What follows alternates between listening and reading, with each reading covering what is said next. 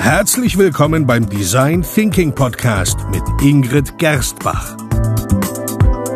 Hier erfahren Sie, wie Sie vertragte Probleme kreativ lösen, weil Innovation kein Zufall ist. Hallo und herzlich willkommen bei einer weiteren Episode des Design Thinking Podcasts. Hallo Ingrid. Hallo Peter. Ja, in der letzten Episode ging es um vier Wege, schneller zu innovieren. Und ein, eine Möglichkeit, die Suche nach Innovationen zu beschleunigen, war ja die Methode Get Out of the House, die wir ja hier im Podcast schon öfters erwähnt haben.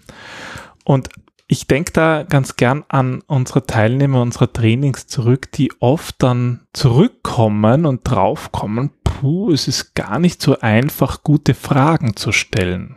Mhm. Das ist ja wirklich nicht einfach und deswegen möchten wir die heutige Episode diesem Thema widmen. Es geht also um Fragen, ähm, oh, genau genommen um sieben Wege, um Fragen zu verbessern und mehr Empathie aufzubauen. Ingrid, warum sind Fragen im Design Thinking wichtig? Peter, Fragen sind im Design Thinking wichtig, um eine neue Perspektive zu bekommen und vor allem mein Lieblingsthema Empathie aufzubauen. Ich definiere ja Empathie als eine Fähigkeit, Emotionen, Werte, Gedanken und Persönlichkeitsmerkmale einer anderen Person zu verstehen, nachzuvollziehen und sich darauf einzulassen. Also anders gesagt, wer, wer empathisch ist, der kann auf das Verhalten seines Gegenübers angemessen reagieren.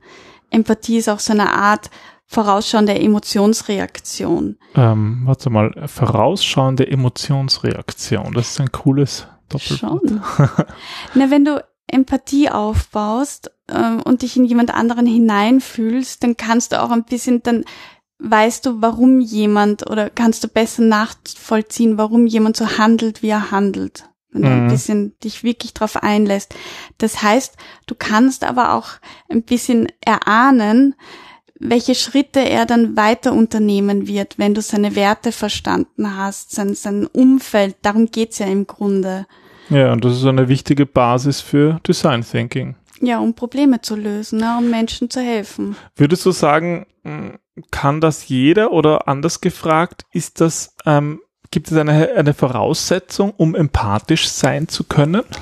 Ich glaube, die wichtigste Voraussetzung ist eine gesunde Selbstwahrnehmung. Je besser du dich selber verstehst und je offener du auch deinen eigenen Emotionen gegenüber bist, desto leichter kannst du dich auch in andere hineinversetzen. Mhm. Das ist irgendwie auch so, ja, wenn man, wenn man selber zu sich irgendwie keinen Bezug hat und zu seinen Gefühlen, dann wird es einfach extrem schwer bis unmöglich, das bei anderen zu aufzubauen. Ja. Ähm, es gibt auch den amerikanischen Psychologen Daniel Goleman, der den Begriff der emotionalen Intelligenz eingeführt hat. Mhm. Darunter versteht er die Fähigkeit, die eigenen Gefühle und die der anderen zu erkennen und selbst zu motivieren und gut mit Emotionen in uns selbst und in unseren Beziehungen umzugehen. Ja, also diese emotionale Intelligenz ist eigentlich ein ganz ein ähnliches Thema, ja. Genau. Und ja. das ist einfach im, im Design Thinking das Nonplusultra. Ohne Empathie wirst du keine nachhaltigen Lösungen für Menschen entwickeln können, weil Design Thinking ist ein menschenzentrierter Ansatz und im Mittelpunkt steht der Mensch. Ja, das heißt, damit wir die wahren Bedürfnisse herausfinden. Ja, und dazu eignen sich natürlich Fragen. Das sei ja der Ausgangspunkt für ähm, deine Ausführung. Das heißt, ja, wie können, wie können wir eigentlich gute Fragen stellen? Hast du da ein paar Tipps? Ja, also ich bin mir sicher, dass es ähm, auf diese Frage mehrere Antworten gibt, nicht mehrere Fragen, das ist mir jetzt auf der Zunge gelegen. Aber ich habe einmal unseren Hörern sieben Ideen mitgebracht. Erstens präzisieren Sie Ihre Frage. Damit meine ich, um Missverständnisse zu vermeiden, ist es besser, wenn man von Anfang an gezielt nachfragt, statt zum Beispiel zu fragen, wie werden aktuelle Trends den Markt womöglich beeinflussen, wäre eine bessere Frage, die Sie stellen können. Wie wird der Aufstieg des E-Commerce den Markt beeinflussen? Hängt natürlich davon ab, was man sozusagen herausfinden will. Aber es glaube ich, kann man natürlich breiter und weniger breit stellen, aber ich glaube, oft stellt man sie einfach zu breit, oder? Das ist so deine Aussage. Naja, also ich erlebe das in, in den Beratungen in zwei Sichten, entweder zu breit oder zu eng. Also entweder haben die Leute, ähm, fallen in eine Denkfalle rein, dass sie sich gar nicht bewusst sind, dass sie selber einen Filter aufhaben und die Lösung einfach beantwortet bekommen wollen und dann stellen sie die Frage schon so dass man nur suggestiv, noch, dass ja. sie nur noch das hören, was sie hören wollen oder es ist so breit, weil sie nicht recht wissen, worauf sie hinaus ja. wollen. Aber Fragen sollten sozusagen nicht zu abstrakt sein, sondern möglichst ja. konkret und präzise, um Missverständnisse zu vermeiden. Okay, das war Punkt eins. Was gibt es noch für einen Tipp bezüglich Fragen? Öffnen Sie Ihre Fragen. Wir stellen oft geschlossene Fragen, die man am besten mit Ja oder Nein ganz kurz und knackig beantworten kann. Aber wenn, wenn Sie die Frage mit einem Was, Warum oder Wie verfeinern, dann öffnet das die Frage automatisch. Also anstatt zu fragen, nutzen Sie das Produkt regelmäßig, wäre die bessere Frage, wie und wann setzen Sie dieses Produkt ein? Wofür? Ja, und da kriegt man gleich so ein bisschen eine, äh, kann der, der Befragte gleich so eine Geschichte erzählen und ist in seinem Leben drinnen. Und Geschichten, wissen wir ja, sind die, also darauf wollen wir ja im Grunde immer hinaus bei den empathischen Interviews. Sind ähm, so offene Fragen immer besser? Nein, Punkt drei schließen Sie Fragen. Manches Mal sind die geschlossenen Fragen sogar die bessere Methode vor allem dann, wenn es darum geht, dass du eine fehlerhafte Annahme als solche auch identifizieren möchtest.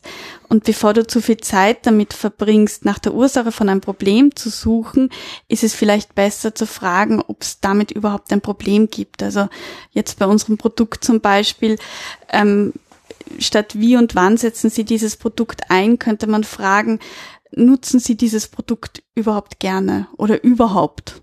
Mhm sie haben es da stehen, aber haben sie es vielleicht nur gekauft, weil es einen Status symbolisiert oder pff, keine Ahnung. Also da ruhig auch, auch einmal Fragen schließen. Okay. Dann Tipp Nummer vier. Machen Sie es softer. Damit meine ich, dass manches Mal Fragen sehr, ja, konfrontierend und engend wirken. Und dann hilft es, wenn man am Anfang ähm, eine Phrase stellt, die, die einfach diese Neugierde zeigt, dass man den anderen verstehen möchte und nicht bisschen diese man, Schärfe rausnimmt. Ja, oft ist das Gefühl, man wird kritisiert oder bewertet und davor mhm. dann beantwortet niemand gerne Fragen. Und Hast du da ein Beispiel? Ja, zum Beispiel, Warum glauben Sie, dass das so ist? Also natürlich jetzt auch nicht mit dem Ton. Also auch immer gut ist, ähm, auf die eigene Tonlage, Tonalität zu achten. Aber Warum glauben Sie, ist das so?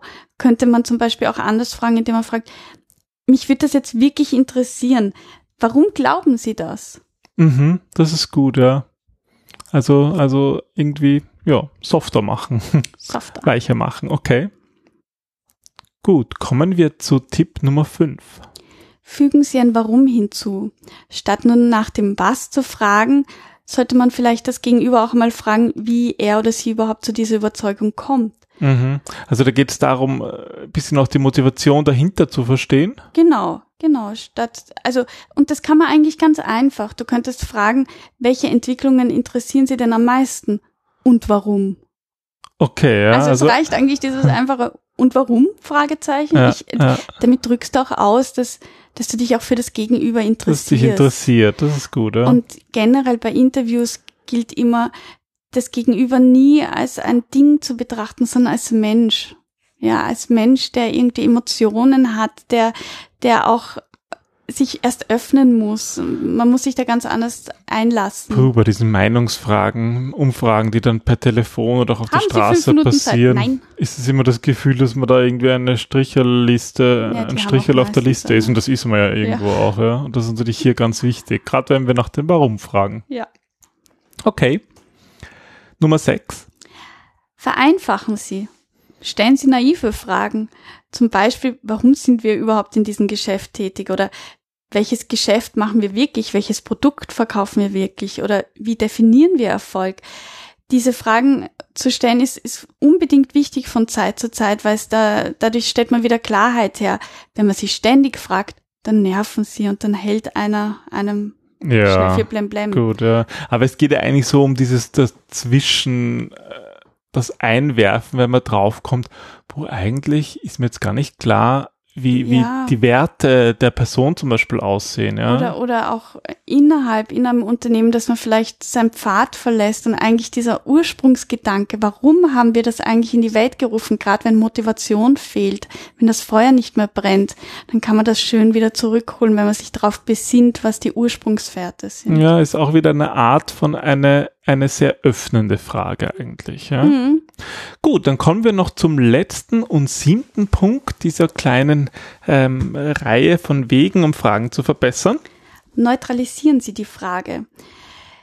Eben nicht versuchen, Menschen auf eine bestimmte Spur zu bringen oder Suggestivfragen zu stellen, wie zum Beispiel, ich meine schon, das ist auch ein Problem, oder? Was sagt man da drauf? Ja, Ja, was soll man darauf? Nein, ich bin nicht der Meinung. Und ja gut, es gibt vielleicht ein paar, die dann einfach nur das sagen, weil sie, weil weil sie sie Gegenspieler sind, Ja. aber meistens sagen die meisten, ja, ich glaube auch, das ist ein Problem, einfach weil wir Menschen Herdentiere sind. Aber stattdessen zum Beispiel fragen, was halten Sie davon? Ganz einfache, simple Frage. ist nicht wertend, ist sehr neutral. Und ist auch sehr offen. ja. Also lässt, lässt dem anderen wirklich viel Raum für die Antwort. Also ich kann es nur nochmal wiederholen, es fällt den Leuten bei uns im Kurs und auch sonst was so erleben, wirklich schwer, gute Fragen zu stellen. Und vielleicht sind diese sieben Punkte ja auch zeigen, zeigen hoffentlich auch, dass es, dass es auch wirklich nicht einfach ist und dass man da vor allem viel Übung, braucht. Übung, Übung. Ja, also gerade ähm, Interviews, das ist immer so, warum soll man Interviews üben? Weil sie so wichtig sind und weil wir es nicht gewohnt sind, Ja. Fragen zu stellen. Äh, Wir sind es nicht gewohnt, einerseits wirklich zuzuhören aktiv, Mhm. weil wir immer glauben, wir haben keine Zeit, aber auch wirklich gute Fragen zu stellen, ist eine echte Kunst und die muss geübt werden. Ja, und wer es kann, der kann Empathie aufbauen, der versteht die Bedürfnisse besser und wird deswegen ein besserer Design Thinker. So ist es. Gut, In ja diesem dann Sinne, vielen Dank fürs Zuhören. bis zum nächsten Mal. Tschüss. Tschüss.